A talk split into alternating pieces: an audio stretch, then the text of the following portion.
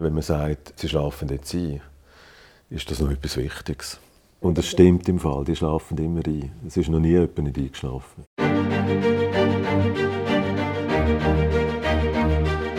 Das ist USZ Direkt, ein Podcast vom Universitätsspital Zürich, wo die Mitarbeiterinnen und Mitarbeiter Geschichten aus ihrem Dienst erzählen. Direkt, ungeschminkt und menschlich. Mein Name ist Martin Brüsch. Ich bin Anästhesist, das heißt Narkosearzt und bin äh, stellvertretender Direktor vom Institut für Anästhesiologie am Unispital in Zürich. Stellvertretender Direktor ist er seit 2019. Insgesamt in der Anästhesie am USZ schon seit über 30 Jahren.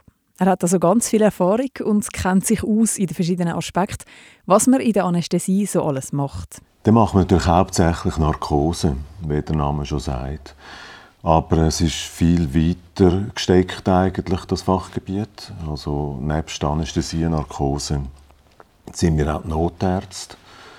Also das Notärzte, die auf der Straße arbeiten, das sind in der Regel Anästhesisten.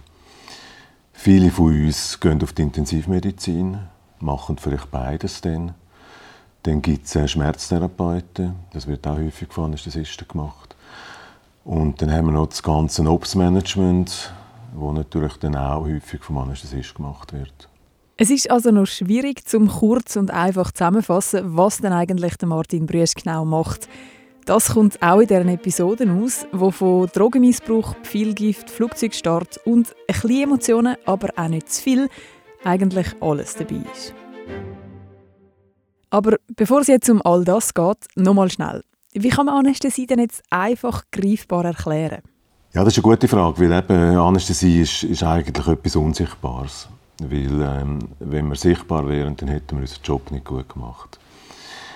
Äh, wir schauen, dass der Patient möglichst nichts spürt während der Narkose oder auch wenn er einen Unfall hat. Der Anästhesist kommt und dort die lebensnötigen Funktionen unterstützen oder vielleicht sogar wiederherstellen. Weil äh, Anästhesie ist ein recht ein starker Eingriff äh, in einen Menschen weil der Mensch sollte dann wirklich während dieser Operation nicht verwachen. Also es ist nicht einfach nur schlafen, das ist äh, ein tiefes Koma, wo der Patient drin ist. Eine Anästhesie wirkt sich auf das Nervensystem und aufs Hirn aus. Signalwege werden dabei so gestört, dass das Bewusstseinsempfinden ausgeschaltet wird. Was ganz genau im Hirn passiert, das weiß eigentlich niemand so genau. Nur, dass es funktioniert und sehr eine sichere Angelegenheit ist. Es ist extrem selten, dass bei einer Vollnarkose etwas passiert oder es Komplikationen gibt.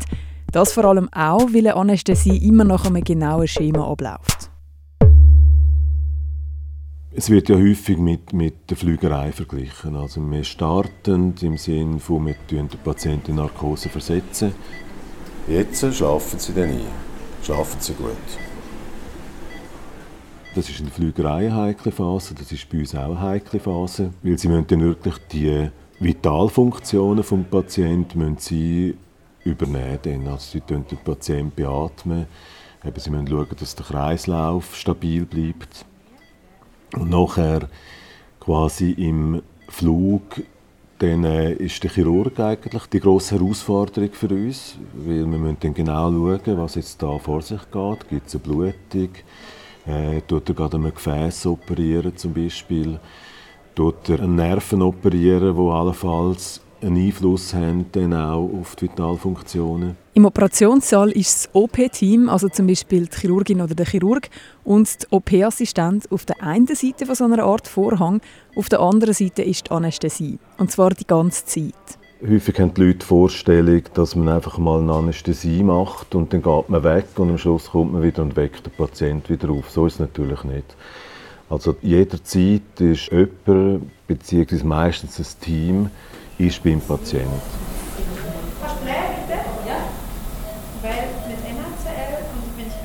Es gibt laufenden Austausch, um sicherzugehen, dass die Anästhesie immer weiss, was die Chirurgin oder der Chirurg gerade ist. Und dass eben all die Werte stimmen. Wir haben ein EKG, das dauernd läuft, in verschiedenen Ableitungen. Wir misst den Blutdruck. Wir schaut auch den Patienten klinisch an, also die Hautfarbe zum Beispiel. Wir schauen in die Pupillen hinein. In den Pupillen kann man ablesen, wie tief der Patient schläft. Es gibt Ableitung von Hirnströme, die man machen kann wegen der Narkosetiefe. Wir messen ähm, Sauerstoffsättigung im Blut. Und das ist eine Vielzahl von Werten, die man da dauernd misst und anschaut und entsprechend dann in der Zusammenschau von diesen Werten eben kann reagieren oder weiß, was jetzt da zu tun ist. Muss man den Kreislauf unterstützen, muss man mehr beatmen zum Beispiel oder braucht der Patient jetzt mehr Narkose, muss er mehr muskelrelaxiert werden, braucht er ein Schmerzmittel. All diese Sachen werden eigentlich dauernd überwacht und entsprechend darauf reagiert. Und zum da nochmal auf den Vergleich von der Anästhesie mit dem Flug zurückzukommen, mit seinen verschiedenen Phasen, wo der Anfang der Narkose eben wieder Start wäre, der wichtigste Mensch am USZ ist für Martin Brüsch in dem Moment so quasi sein Co-Pilot. Also generell ist es natürlich immer der, wo ich gerade mit ihm zusammen arbeite. Oder? Weil Anästhesie ist eine ausgesprochene Teamarbeit. Also wir arbeiten eigentlich nur im Team. Oder? Und darum es ist wenn man eine Anästhesie macht, ist es immer quasi der Partner auf, auf der anderen Seite, der dann der wichtigste ist. Je nach Eingriff wird anders anästhesiert und ein Patient oder eine Patientin muss jederzeit wieder zurückgeholt werden Weil sie wissen nie genau, wenn der Chirurg jetzt tatsächlich fertig ist. Also sie können die Narkose jederzeit unterbrechen. Und das beinhaltet natürlich auch, dass sie immer wieder etwas nachgeben. Also die Tiefe der Narkose muss man jederzeit überwachen und dann eben sagen, jetzt müssen wir ein bisschen mehr von diesem Mittel geben oder dort ein bisschen weniger. Es sind verschiedene Mittel, die Martin Brüster anspricht und die sind nicht ganz ohne. Wir brauchen äh, vor allem natürlich mal ein Schlafmittel.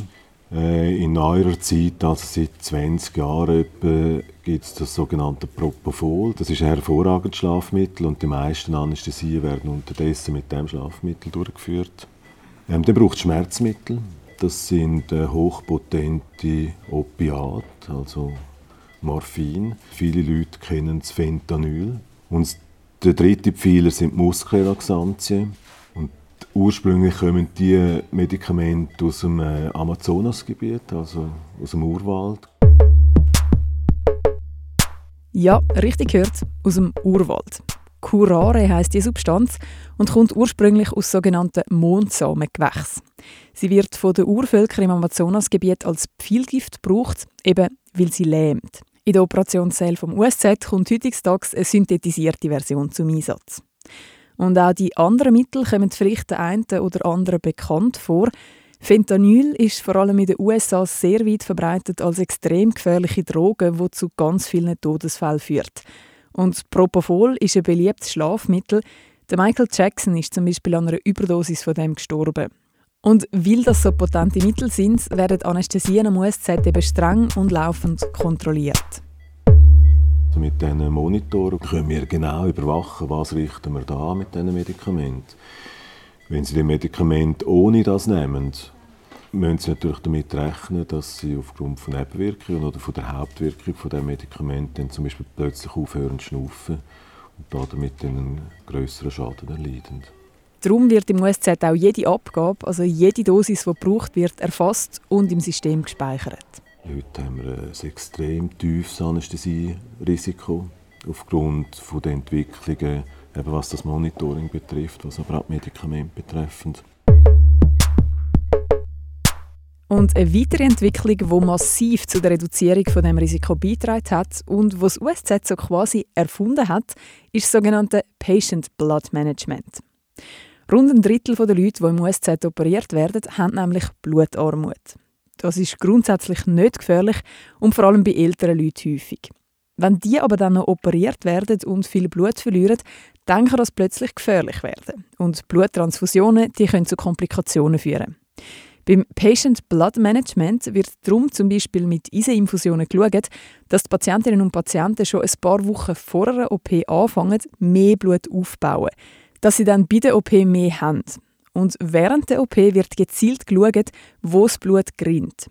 So hat das USZ in den 2010er Jahren innerhalb von fünf Jahren den Einsatz von Bluttransfusionen können um 40 Prozent senken und ist zum Vorbild für die ganze Welt geworden. Also ich denke auch, dass wir heute noch führend sind, weltweit sogar, äh, oder mitführend sind es gibt sicher andere Kliniken, die das auch machen. Es gibt ganze Länder, die das machen. Also zum Beispiel in Australien gibt es so ein äh, Konzept. Die WHO hat jetzt das auch aufgegriffen, aber wir gehören sicher zu den Pionieren äh, von diesem Konzept. Ja. Und während es da jetzt um die Sicherheit bei der Anästhesie, Substanzen und Pionierleistungen gegangen ist, hätte ein Patient oder eine Patientin überhaupt nichts von all dem mitbekommen. Weil die Narkose, die wirkt ja immer noch. Oder eben der Flug, wo wir vorher gesagt haben, der ist immer noch in der Luft. Die letzte Phase, die fehlt nämlich noch. Am Schluss gibt es die Landung, äh, wo wir eigentlich wünschen, dass wir möglichst immer eine Punktlandung haben. Dass wir beim letzten Stich, wo der Chirurg macht, dass der Patient wieder die Augen aufmacht. Machen Sie jetzt mal die Augen auf. Im Operationssaal bei geplanten OPs bleibt schön Zeit, um sich auf jede und jede einzeln einzulassen. Alles läuft ruhig und systematisch ab und am Schluss wird ganz sanft wieder aufgewacht.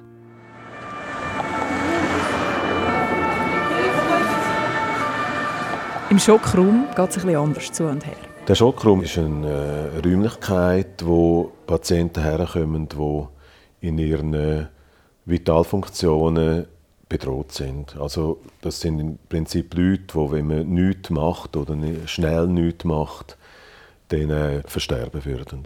Das ist eines der anderen Gesichter der Anästhesie. Eben die Notfallmedizin, wo zum Beispiel Leute herkommen, die schwere Unfälle haben. Für diesen Part braucht es ein etwas dickeres Fell und die richtige Balance. Es muss einen bewegen. Wenn es einem nicht mehr bewegt, dann sollte man aufhören mit dieser Arbeit. Das ist ganz etwas Wichtiges. Und auch das tun wir überwachen. Also wir schauen, wie agieren und reagieren unsere Mitarbeiter auf solche Situationen. Und wenn wir merken, dass es jemandem völlig egal ist, dann äh, müssen wir dort das Gespräch suchen und herausfinden, wieso das, das so ist. Also es gibt ja die posttraumatischen Belastungssituationen und die müssen wir äh, detektieren.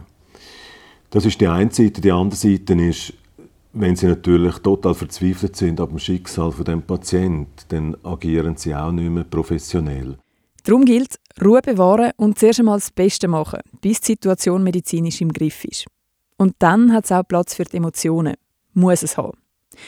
Zum Teil gibt es dann auch Debriefings im Team, wo man schaut, wie es den Leuten geht und spezielle oder speziell schwierige Fälle bespricht. Was man natürlich ab und zu mal sieht, ist Täteropfer. Also es sind ja nicht nur immer Verkehrsunfälle, sondern häufig sind es auch kriminelle Sachen und dann äh, kann es durchaus sein, dass man sowohl Täter wie Opfer behandelt oder dass man sich muss überlegen, wer ist jetzt was. Ähm, und dort ist es schon nötig, äh, das Debriefing zu machen, weil dort ist es auch ganz wichtig, dass wir wertfrei arbeiten. Also wir sind nicht Juristen, wir sind nicht die, die eben die, die Beurteilung machen, sondern wir müssen wirklich Täter und Opfer oder vermeintliche Täter und vermeintlichen Opfer müssen wir eigentlich immer ähm, gleich behandeln. Im Schockraum vom USZ arbeiten Leute aus allen verschiedenen Spezialgebieten miteinander. Weil eben nach einem Unfall zum Beispiel muss zuerst einmal abgeklärt werden, was überhaupt genau das Problem ist und was man muss machen muss. Und dann kommen die Fachleute aus den verschiedenen Bereichen zum Einsatz. Das Beste USZ ist zweifellos, dass wir für jedes medizinische Problem, das könnte existieren, einen Spezialist haben, den ich fragen kann. Und mit der Zeit, die ich jetzt da schon verbracht habe, also mit diesen 30 Jahren, kenne ich natürlich auch schon die meisten. Das ist zweifellos äh, ein Vorteil, den kein anderes ausbietet. An Martin Brüsch sein Spezialgebiet ist eben natürlich die Anästhesie. Aber er hat sonst noch eine besondere Stärke, die eigentlich auch in dieser Folge schon hätte klar geworden sein wo er immer wieder Komplimente dafür bekommt. Sie haben eine gute Stimme. Und das ist, denke ich, jetzt gerade zum Einschlafen, wenn man sagt, äh, Sie schlafen jetzt ein, ist das noch etwas Wichtiges. Und es stimmt im Fall, die schlafen immer ein. Es ist noch nie jemand nicht eingeschlafen. Das ist USZ Direkt, ein Podcast vom Universitätsspital Zürich. Der Podcast ist produziert von Peter Hanselmann und mir, der Andrea Blatter von der Podcast Schmiede.